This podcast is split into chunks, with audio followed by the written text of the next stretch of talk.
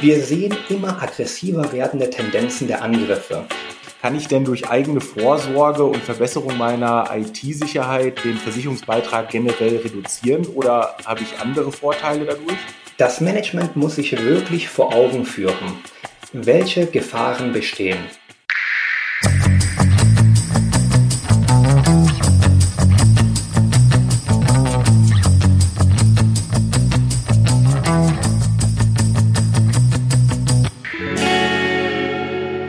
Herzlich willkommen zu einer Sonderfolge von Code Cyber, dem Cybersecurity Podcast von PwC Deutschland.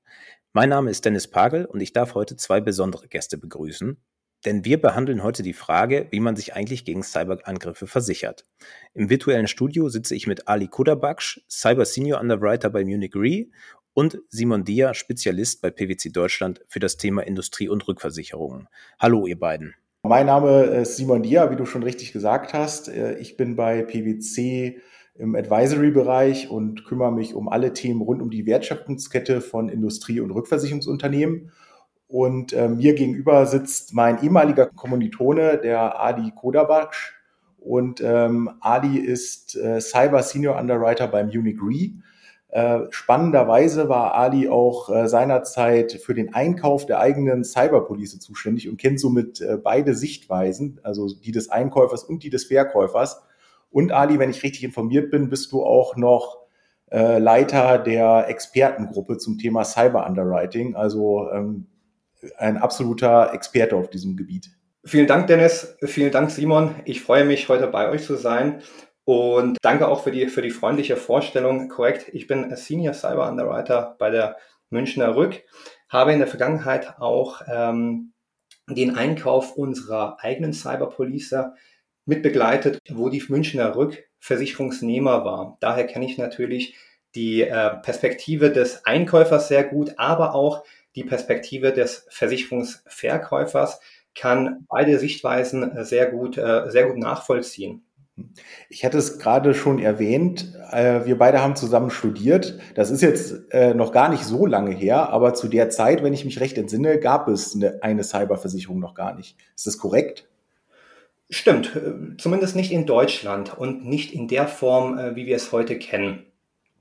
Ähnliche Produkte gab es äh, schon, insbesondere in den Staaten stand das Thema Vertraulichkeit ja deutlich früher auf der Tagesordnung. Den Ursprung müsste die Cyberversicherung sogar irgendwann in den 90er Jahren haben. Also lange vor unserem Studium sogar. Es dauerte allerdings einige Jahre, bis sich der Markt für Cyberversicherung insbesondere international etablierte. Dann habe ich da seinerzeit gar nichts von mitbekommen. Fangen wir einen Schritt vorher an. Du bist Underwriter beim Munich Re. Was genau macht ein Underwriter? Der Underwriter prüft im Grunde genommen das Risiko und entscheidet, ob er ein Risiko versichern möchte oder nicht. Und wenn ja, zu welchen Konditionen. Er macht die Preiskalkulation, vereinbart den Vertrag. Er macht also all das, was zu, zu dem Versicherungsabschluss gehört, von, von Prüfung bis hin zur äh, letzten ähm, Unterschrift, die unter dem Vertrag gesetzt wird aber du bist letztendlich auch der Experte, der beurteilen kann, lohnt es sich, eine Cyberpolice abzuschließen, ja oder nein? Und wenn ja, welche Vorfälle deckt äh, eine Cyberpolice denn ab? Genau, also ich befasse mich mit dem Thema äh, jetzt, jetzt schon einige Jahre. Ähm, wie du sagtest, leite ich bei uns auch die, die Cyber Expert Group, eine, eine Gruppe, die sich der Meinungsführerschaft äh, widmet bei der Münchner Rück ähm, und sehr global aufgestellt ist. Daher kennen wir natürlich auch die Gegebenheiten, können sehr schnell agieren, auch auf Marktänderungen ähm, schnell eingehen. Jetzt seid ihr beim Munich Re, soweit ich es weiß, überwiegend Versicherer von Versicherungsunternehmen, also Rückversicherer, aber auch in der Erstversicherung tätig. Sind eure Kunden denn dann überwiegend Industrieunternehmen oder sind das auch Privatpersonen? Also die, die Munich Re ist ja was Cyber angeht, ähm, eigentlich seit, seit, seit Beginn dabei. Mittlerweile ist die Munich Re eines der größten Cyberversicherer weltweit. Ähm, sowohl über die Erstversicherung, aber insbesondere in der Rückversicherung. Wir bieten Versicherungsschutz in allen Marktsegmenten an. Von Privatpersonen bis hin zu den größten Unternehmen dieser Welt, wo es um sehr komplexe Versicherungsprogramme geht, die den individuellen Bedarf der Kunden abdecken sollen. Okay, und wenn ich mir jetzt eine Cyberpolice als Unternehmen bei euch besorge bzw. die abschließe, bin ich dann gegen alles versichert oder was umfasst eine Cyberversicherung? Die Cyberversicherung ist eine reine Vermögensschadenversicherung, bietet also keinen Schutz für Personen- oder Sachschäden oder den daraus resultierenden Vermögensschäden. Denn Personen- und Sachschäden werden üblicherweise bereits in anderen Versicherungsprodukten abgedeckt. Ich nenne mal ein Beispiel. Wenn ein Cyberangriff die Produktion stoppt, ersetzt der Cyberversicherer den entgangenen Betriebsgewinn und die Kosten für die Schadenbehebung. Wenn jedoch ein Cyberangriff zu einem Brand führt, das Feuer und der daraus resultierende Sachschaden eine Betriebsunterbrechung herbeiführen, ist dies im Rahmen einer handelsüblichen Cyberpolice nicht versichert. Die Cyberversicherung ist im Grunde wie ein Baukastenprinzip aufgebaut. Es gibt unterschiedliche Deckungsbausteine, die gegen entsprechende Prämie in der Deckung eingeschlossen werden können, aber nicht eingeschlossen werden müssen. Welche Deckungsbausteine letztendlich eingeschlossen werden, wirkt sich demnach auch auf die Höhe der Prämie aus. Wenn ein Unternehmen lediglich Haftpflichtansprüche als Folge eines Datendiebstahls befürchtet, kann das Unternehmen den Deckungsbaustein für die Betriebsunterbrechung zum Beispiel ausschließen oder auch andersherum. Ich muss jedoch dazu sagen, in den meisten Fällen wird eine vollumfängliche Cyberdeckung mit allen Deckungsbausteinen eingekauft. Und natürlich ganz wichtig, wie in jeder anderen Versicherungspolice auch, gibt es bei der Cyberversicherung Risikobereiche, die der Versicherer ausschließt, weil sie zum Beispiel an die Grenzen der Versicherbarkeit stoßen. Man denke etwa an besondere Kumulszenarien. Damit also auf beiden Seiten beim, beim Versicherungsnehmer und auch bei dem Versicherer volle Transparenz über die Deckung besteht, sollte man die Ausschlussliste unbedingt schon vor Vertragsabschluss prüfen und am besten der eigenen Bedarfsanalyse gegenüberstellen. Mhm. Das führt mich direkt zu meiner nächsten Frage. Ähm, was kann denn ein Unternehmen machen, um sich auf eine äh, oder sich für die Cyberdeckung äh, oder für den Abschluss einer Cyberpolice vorzubereiten? Gibt es da bestimmte Maßnahmen oder gibt es Service-Dienstleistungen, die in Anspruch genommen werden können? Also was mache ich konkret, bevor ich zu dir komme, um ja, mich gegen Cyberrisiken versichern zu lassen? Der Weg zur Cyberversicherung lässt sich eigentlich zusammengefasst sehr gut in drei Schritten beschreiben. Der erste Schritt, die eigenen Risiken kennen. Das Management muss sich wirklich vor Augen führen, welche Gefahren bestehen, wie sich diese Gefahren auf den Geschäftsbetrieb auswirken können und ähm, welche Reaktionsmöglichkeiten im Ernstfall bestehen. Ich würde also mit einer Szenario- und Bedarfsanalyse beginnen. Was kann passieren? Welche Auswirkungen hätten die möglichen Angriffsszenarien auf das Geschäft? Wie hoch wäre zum Beispiel der Vermögensschaden nach, sagen wir mal, zwei Wochen Ausfall einer Produktionsstätte? Wie automatisiert sind meine Geschäftsprozesse? Und, und vieles mehr. Das sind übrigens auch einige der Fragen, die der Versicherer stellen würde. Nun, im, im zweiten Schritt geht es darum, die Risiken so weit wie möglich zu minimieren.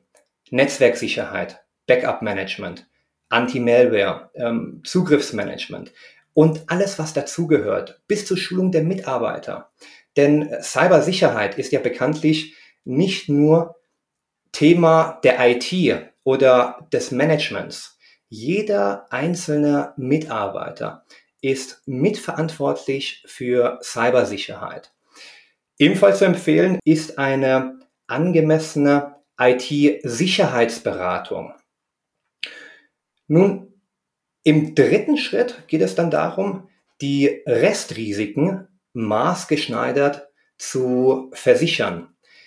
Wir empfehlen, sich möglichst früh mit einem Versicherungsmakler, mit einem Cyberversicherungsmakler in Verbindung zu setzen.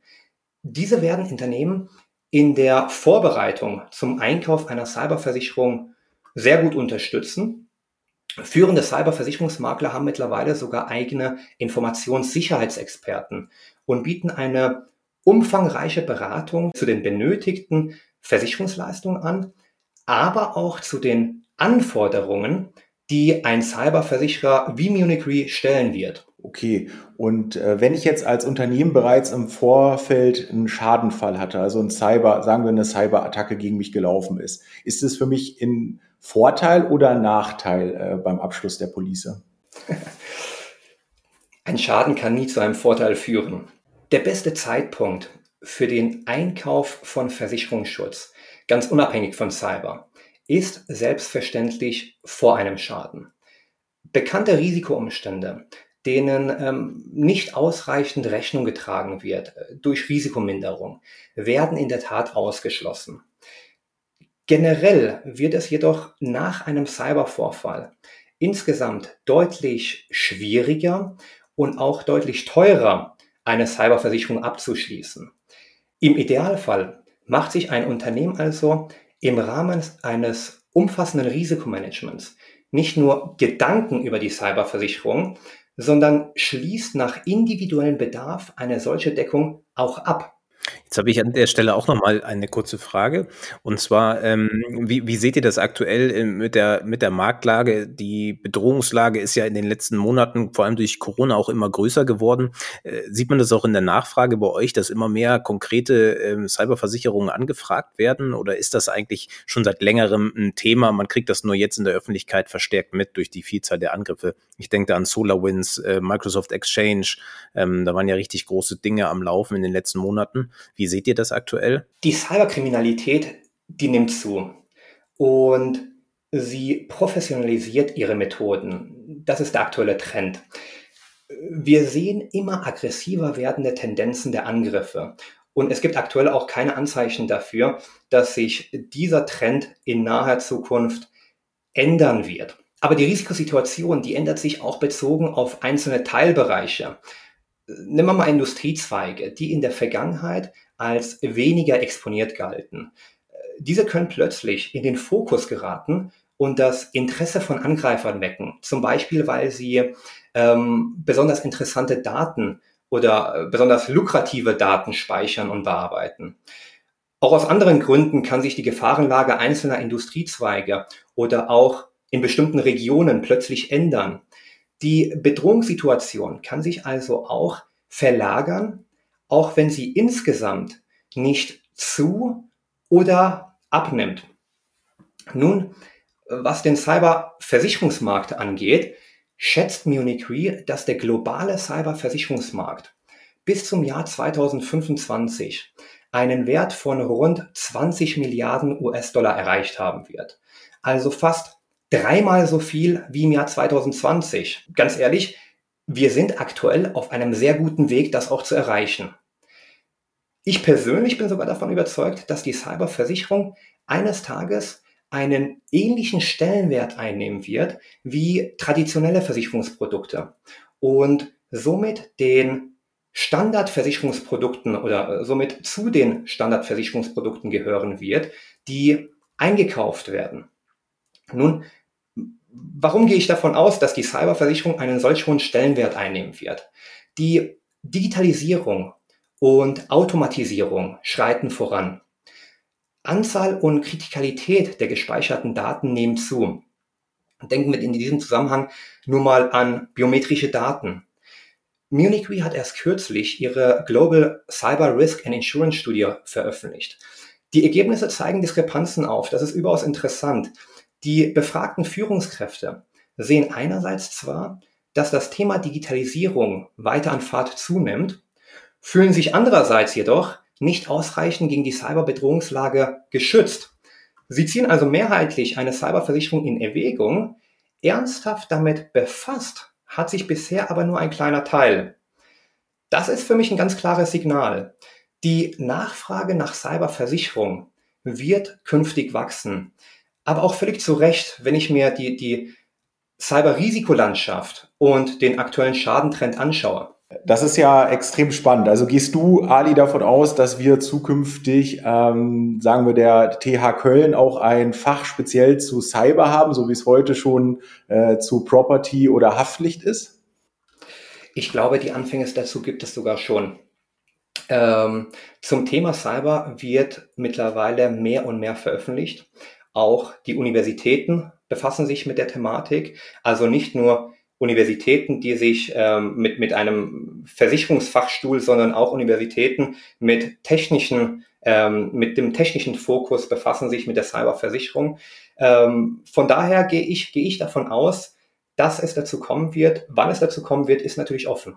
Leistet ihr als Munich Re auch Services oder direkte Hilfe, wenn äh, mein Betrieb von Ransomware oder ähnlichem betroffen ist? die Soforthilfe ist ein fester und überaus wichtiger Bestandteil der Cyberversicherung. Genau deshalb empfiehlt die Munich Re umgehend nach Bekanntwerden eines Angriffs den Versicherer zu informieren. Gemeinsame Maßnahmen helfen natürlich, den Schaden so schnell wie möglich zu beheben und möglichst klein zu halten. Und die meisten Cyberversicherer bieten eine 24-Stunden-Hotline an. Der Versicherer kann so sofort reagieren und Experten in der jeweiligen Region beauftragen. Du kannst dir also vorstellen, eine Versicherung, die sich nach dem ersten Anruf sofort um die Schadenabwehrmaßnahmen kümmert und diesbezüglich alles in die Wege leitet, ist im Ernstfall Gold wert. Kann ich von euch dann auch Hinweise bekommen, wie ich mich zu verhalten habe, wenn ich weiß, dass ein Angriff stattgefunden hat oder äh, ich, der Angriff gerade stattfindet? Munich Re bietet zum Beispiel Schadenworkshops für die Kunden an, in denen wir gemeinsam Schritt für Schritt planen, wie im Falle eines Angriffs zu verfahren ist. Ähnliche Konzepte bieten natürlich auch andere Cyberversicherer an. Ein solcher Schadenworkshop ersetzt aber weder die vorbeugenden Maßnahmen noch den Notfallplan oder den Business Continuity Plan, den jeder Versicherungsnehmer haben muss. Ein, ähm, ein gutes Business Continuity Management ist für sich genommen unheimlich wichtig, fließt aber als Teil der vorvertraglichen Risikoprüfung auch in die Errechnung der Prämienhöhe ein. Das führt mich gleich zu meiner nächsten Frage. Kann ich denn durch eigene Vorsorge und Verbesserung meiner IT-Sicherheit den Versicherungsbeitrag generell reduzieren oder habe ich andere Vorteile dadurch? Absolut, absolut. Die kalkulierte Versicherungsprämie ergibt sich aus der Gesamtexponierung. Und die Gesamtexponierung wird sowohl durch die Bedrohungssituation beeinflusst, aber auch durch die Reduzierung der Schadeneintrittswahrscheinlichkeit aufgrund der getroffenen Schutzmaßnahmen. Deshalb ist es ja für uns Versicherer so wichtig, die Qualität des Risikomanagements und auch den Stellenwert für Informationssicherheit in einem Unternehmen so gut wie möglich zu verstehen.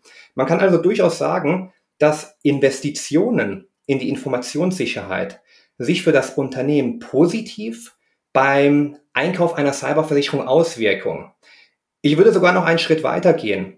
Der Versicherer oder die Versicherer setzen einen Mindeststandard an Cybersicherheit voraus. Wenn diese Voraussetzung nicht erfüllt wird, ist das Unternehmen nicht versicherbar. Mhm. Wenn ich das richtig verstehe, habe ich als Unternehmen selber in der Hand, äh, wie hoch meine Versicherungsprämie wird. Aber kann ich nicht auf der anderen Seite auch durch hohe Investments, durch eine hohe IT-Sicherheit ganz auf eine Cyberpolice verzichten? Der Versicherungsnehmer kann Einfluss nehmen auf die Höhe der Prämie durch die Deckungsvariante, die er einkaufen möchte, also den Deckungsumfang und durch die Qualität seines Sicherheitsniveaus oder äh, die Höhe seiner, seiner Sicherheitsstandards. Und, und Simon, du hast recht. Die Cyberversicherung ist natürlich wichtig, aber nur ein Bestandteil einer umfänglichen Cyber-Risikomanagement-Strategie. Denn die Versicherung kann niemals eine gute Cyberabwehrstrategie ersetzen. Aber selbst höchste Sicherheitsstandards können Cyberangriffe nie hundertprozentig verhindern. Die Cyberversicherung deckt also den verbleibenden Teil der Risiken. Gibt es auch Grenzen für euch in der Kapazität oder den Deckungssummen oder wie legt ihr das Maximum fest? Die Grenzen der Versicherbarkeit definieren sich bei uns insbesondere durch ähm, besondere Kumul-Szenarien. Nehmen wir mal den Ausschluss von, von Krieg oder kriegsähnlichen Situationen. Ist das zum Beispiel ein, ein Szenario, was wir ausschließen müssen? Okay, also das ist heutzutage nicht versicherbar äh, und äh, da haltet ihr euch raus. Was kannst du den Unternehmen vielleicht noch mit auf den Weg geben, äh, was sie machen können oder wie sie sich mit dem Thema auseinandersetzen können, wenn sie gerade ihre eigene Cyber-Situation im Unternehmen analysieren und darüber nachdenken, eine Versicherungspolice abzuschließen? Ich empfehle jedem Versicherungsnehmer, jedem Kunden, sich möglichst früh mit einem Versicherungsmakler in Verbindung zu setzen, um den eigenen Bedarf zu analysieren, aber auch die Möglichkeiten für eine Cyberversicherung prüfen zu lassen. Mhm. Information ist ein gutes Stichwort. Ich habe gesehen, auf eurer Internetseite habt ihr zahlreiche Informationen zum Thema Cyber und Cyberversicherung zusammengestellt und du hattest auch eine Studie angesprochen. Äh, ich denke mal, das sind lesenswerte Informationen. Und wir haben äh, auf unserer Seite natürlich auch einiges zum Thema Cyber. Das hier war mal ein Überblick über die Cyberversicherung aus Sicht eines Underwriters und eines ehemaligen Einkäufers von Versicherungs von Cyberversicherungspolicen. Äh, es hat mir wahnsinnig viel Spaß gemacht und ist, glaube ich, ein spannendes Thema. Und ich bin gespannt, ob wir in Zukunft an den Lehrstühlen oder an unserem alten Lehrstühlen äh, weiterhin Fächer zum Thema Cyberversicherung sehen und wie sich das Thema entwickelt. Das wäre wünschenswert. Vielen Dank, Simon. Danke, Ali. Klar, vielen Dank euch beiden. Genau, die äh, Unterlagen verlinken wir alle euch in der Beschreibung des Podcasts. Da kann man dann draufklicken, findet das direkt. Ähm, sehr interessante Folge, vielen Dank.